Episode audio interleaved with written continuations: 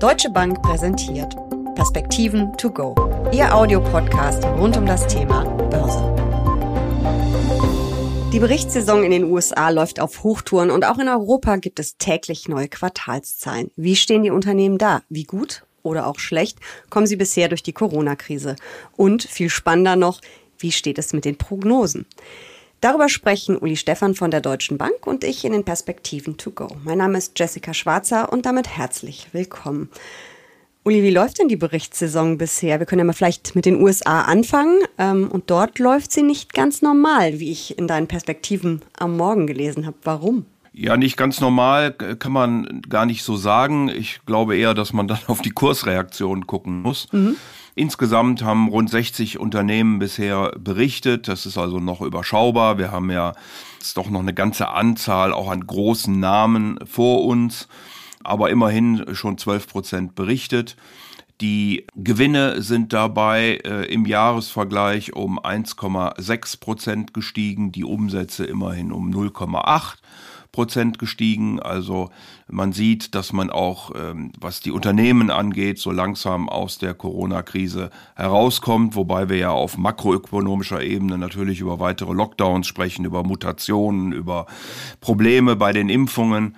Aber wir haben ja einen völlig anderen Lockdown, als wir den äh, im Frühjahr gesehen haben, weil die meisten Industrieunternehmen ja äh, arbeiten können, weil die Wertschöpfungsketten laufen und weil die ganzen Stay-at-Home-Aktien natürlich nach wie vor profitieren. Bevor wir auf die einzelnen Branchen kommen, noch mal kurz auf dieses nicht normal. Damit ist wirklich die Reaktion der Börse ja gemeint gewesen. Wie unnormal reagiert sie denn auf die Zahlen?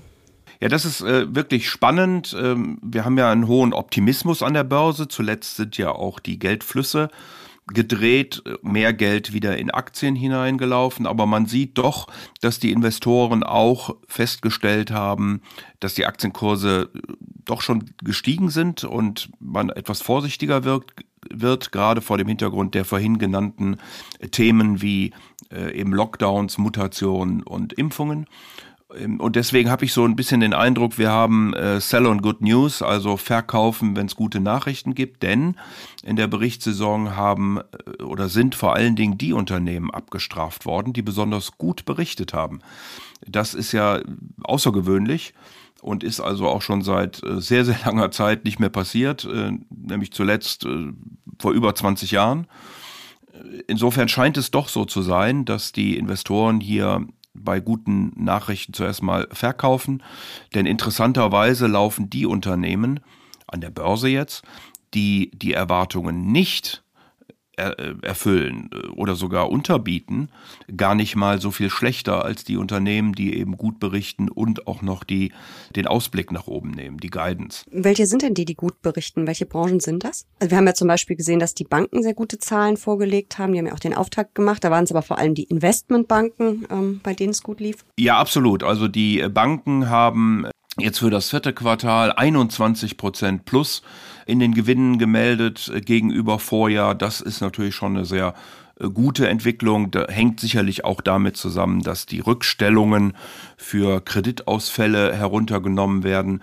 Auch das, was man Materials, also Grundstoffe in Deutsch nennt, hat sehr gut äh, performt. Diskretionärer Konsum, also der Konsum, den man sich leistet, wenn es einem ganz gut geht, verwundert aber vielleicht auch nicht äh, vor dem Hintergrund natürlich Weihnachtsgeschäft. Ähm, und da sind ja dann nicht nur die stationären äh, Geschäfte mit äh, involviert, sondern natürlich auch die ganzen Online-Plattformen. Schlecht performt ähm, hat tatsächlich die Industrie. Hier liegen wir 80 Prozent hinter Vorjahr. Äh, schlecht performt hat. Die Energie, da liegen wir 36 Prozent hinter Vorjahr. Also insofern eine wirklich große Spanne in den Sektoren bei der jetzigen Berichtssaison über das vierte Quartal äh, des letzten Jahres. Gab es denn auch schon einige Überraschungen, positiv oder negativ? Äh, Gab es Zahlen, mit denen du so nicht gerechnet hast? Ja, ich fand schon die Banken insbesondere doch sehr gut. Da, also die amerikanischen Banken, da war schon einiges erwartet worden und sie haben dann nochmal übertroffen. Das finde ich schon in dieser Situation sehr bemerkenswert, wenn äh, so große Häuser wie JP Morgan, äh, nur als Beispiel, nicht als Empfehlung, an die 30 Milliarden Gewinn in äh, so einem Corona-Jahr schreiben. Wie sieht's denn mit den Ausblicken aus? Ja, die Ausblicke, wie das so ist im Leben, gehen natürlich sehr unterschiedlich. Das ist dann die Frage, ob man eben an der Situation profitiert oder ob man sehr stark äh, geschädigt ist äh, dadurch. Ähm, insofern ist da kein ganz klares Bild jetzt zu nennen, würde ich sagen. Wir haben ja schon häufiger über den Favoritenwechsel an den Märkten gesprochen. Also, dass man vielleicht die Stay-at-Home-Aktien ein bisschen niedriger gewichtet als vorher. Also die ganzen großen Tech-Konzerne und dafür Zykliker, die ja noch in der Erholung ein bisschen hinterherhinken, ein bisschen höher gewichtet. Sieht man das schon in den Prognosen, dass die aufholen, die Zykliker, dass die wieder positiver in die Zukunft gucken oder sind die noch verhalten? Die waren sicherlich im vierten Quartal optimistischer, jetzt natürlich durch äh, die Verlängerung der Lockdowns durch die Mutation, durch all die Diskussionen, die wir führen, äh, gibt es da doch wieder einen Dämpfer. Das äh, sieht man ja auch zum Teil bei den Stimmungsindikatoren der Wirtschaft, also der IFO-Index war etwas schwächer, die sogenannten Einkaufsmanager-Indizes waren Ausnahme Deutschland etwas schwächer. Ähm, also insofern sieht man schon, dass die Entwicklungen natürlich hier auf den auf der Stimmung lasten. Auch die Volkswirte hatten ja oder sind in das Jahr gestartet mit Erwartungen um die viereinhalb Prozent beispielsweise für Deutschland, für Europa, äh, nehmen das jetzt so langsam runter. Äh, Richtung eher drei Prozent. Äh, betroffen ist vor allen Dingen der gesamte Bereich der Dienstleistungen, weniger, äh, wie wir das vorhin schon diskutiert hatten, eigentlich die Industrie beziehungsweise das verarbeitende Gewerbe. Ähm, also insofern ist, glaube ich, im Moment die Stimmung eher, naja, wie werden denn jetzt wirklich die Impfungen kommen?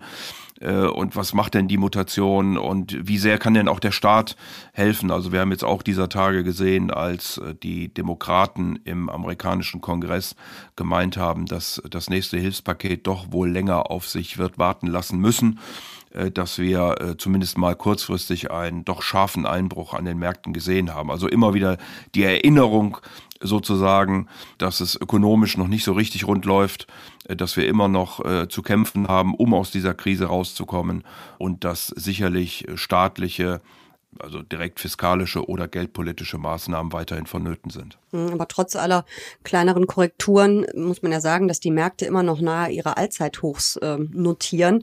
Ähm, also die Börse hat da schon viel, viel von der Erholung, auf die wir alle warten, vorweggenommen. Das ist absolut richtig und deswegen äh, glaube ich, wie gesagt, auch, dass es ein Stück weit ähm, dann der Verkauf mit guten Nachrichten ist, wenn man sieht, dass diese Unternehmen, die also auch noch übertroffen haben, dann stärker verfallen. Hier haben wir wahrscheinlich auch die hohen Kursanstiege und es sind ja immer noch viele Unternehmen, gerade in den Bereichen erneuerbare Energien, Wasserstoff, äh, Batterien, selbstfahrende Autos, äh, Elektroautos und so weiter und so fort, die ähm, ja fast täglich neue Höhen erreichen und von offensichtlich den Investoren im Moment stark präferiert werden. Gucken wir mal nach Europa. Hier haben wir noch nicht ganz so viele Zahlen gesehen wie in den USA. Hm, auch da habe ich in deinen Perspektiven am Morgen gelesen, dass Analysten für europäische Unternehmen prognostizieren, dass es einen Gewinnrückgang in Höhe von rund 25 Prozent zum Vorjahr geben wird. Und das ist ja schon recht viel, würde ich sagen. Warum so pessimistisch?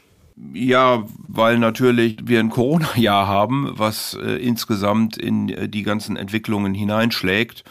Und äh, das führt dann dazu, dass wir schon im ganzen Jahr Gewinnrückgänge gesehen haben. Die waren sicherlich besonders scharf im zweiten Quartal. Ähm, und dann hat man im dritten wieder etwas äh, aufgeholt. Im vierten Quartal hatten wir ja im Wesentlichen dann ab November schon wieder äh, den Lockdown. Ähm, und insofern ist das nicht allzu verwunderlich, dass wir hier in Europa nicht allzu gute Gewinnzahlen sehen werden. Die Frage ist eben, wie sind die Erwartungen da Richtung nächstes Jahr? Und da kann man dann doch sagen, dass sie deutlich zugelegt haben. Vor allem sind die Prognosen ja düster für die Branchen Energie, Finanzen und Industrie. Gibt es denn vielleicht auch ähm, Prognosen, die ein bisschen äh, heller sind, die ein bisschen erfreulicher sind für andere Sektoren?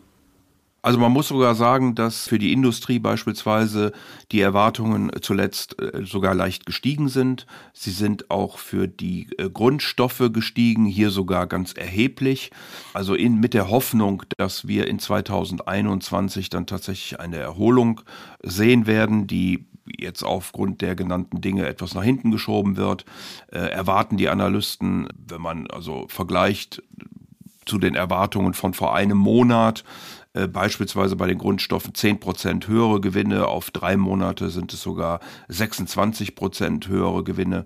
Also das ist dann doch äh, ganz erheblich. Der Anstieg insgesamt für das Jahr 2021 bei Grundstoffen wird über 60 Prozent erwartet. Äh, bei der Industrie sind es sogar fast 70 Prozent Gewinnanstieg, die dort erwartet werden für das Jahr 2021. Also ja, das sind die Bereiche, die natürlich in 2020 sehr schlecht äh, performt haben, wo die Gewinne sehr stark betroffen waren. Da ist aber natürlich dann die Absprungbasis eben auch für eine Erholung deutlich niedriger und insofern werden im Moment hier von den Analysten eben extrem hohe äh, Gewinnzuwächse in diesem Jahr erwartet und diese Erwartungen sogar noch weiter nach oben korrigiert. Das sind jetzt die ganzen Erwartungen der Analysten. Ein paar Unternehmen haben ja auch schon vorgelegt. Die USA sind uns ja immer ein, zwei Wochen voraus. Wie sieht es denn bisher aus in Europa? In Europa haben bisher ähm, erst sehr wenige Unternehmen äh, tatsächlich berichtet, nämlich 20. Die Unternehmensgewinne haben sich dabei recht ordentlich äh, entwickelt. Wir reden immerhin über plus 10 Prozent im Stock 600. Äh, die Umsätze sind allerdings zurückgegangen. Also insofern bisher ein sehr frühes Bild. Da würde ich noch nicht allzu viel rauslesen wollen. Äh, bei, wie gesagt, gerade mal 20 Unternehmen von 443, die auf Quartalsbasis berichten diese oder letzte Woche gab es ja auch eine große Fondsmanager-Umfrage und die hat gezeigt, dass die Experten ziemlich euphorisch sind. Ähm, normalerweise sagt man ja, Euphorie ist eher ein Warnsignal. Wie ist denn die Stimmung an den Märkten im Moment und wie muss man das insgesamt deuten? Die Stimmung ist tatsächlich sehr viel positiver, als sie im letzten Jahr war. Da hat wirklich, das hat sich wirklich gedreht äh, im November, dann auch mit den Wahlen in den USA. Allerdings ähm, muss man das äh, schon mit einer gewissen Vorsicht anschauen, denn äh, der Optimismus ist doch schon relativ groß. Äh, vor allen Dingen in den vorhin genannten Sektoren laufen die Aktien von Rekord zu Rekord und da muss man sicherlich auch mal mit entsprechenden Korrekturen rechnen. Das heißt, wenn es ein paar Enttäuschungen gibt bei den jetzt anstehenden Quartalszahlen, dann könnten wir da schon äh, wirklich auch mal wieder ein paar richtig schlechte Börsentage erleben. Ich hatte ja vorhin gesagt, die Enttäuschungen an der, an der Kursseite finden sich überwiegend bei den Unternehmen, die besonders gut berichten. Und das ist eigentlich dann mit der Stimmung zusammen ein Signal, wo man sagt, naja, offensichtlich sind die Investoren da doch vorsichtig. Sie sind zwar insgesamt optimistisch, aber sie reagieren eben und nehmen dann eher mal Gewinne mit. Wir haben es auch gesehen, als diese Stimmung kam aus den USA zum Fiskalpaket.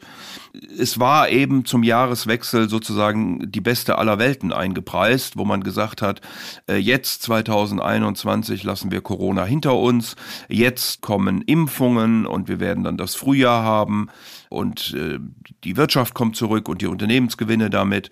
Ähm, und eben, wie gesagt, durch die Mutation und durch die Probleme bei den Impfungen äh, sind wir dann doch jetzt etwas in die Wirklichkeit zurückgeholt worden und das spiegelt sich dann eben auch in den Börsen wieder. Würdest du mir dann als Anlegerin auch empfehlen, ein bisschen den Fuß vom Gas zu nehmen, Gewinne mitzunehmen? Oder sollte ich vielleicht auf Rücksetzer hoffen und dann beherzt nachkaufen?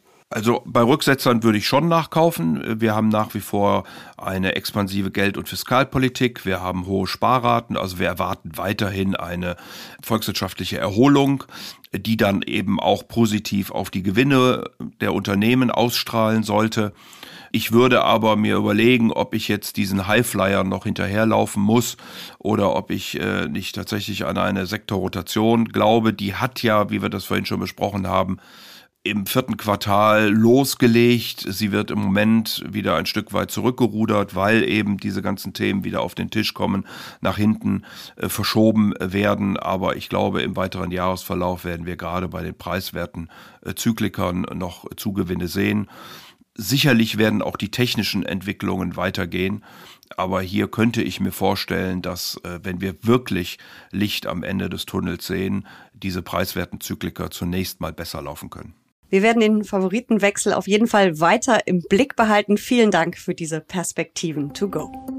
Aber sehr gern.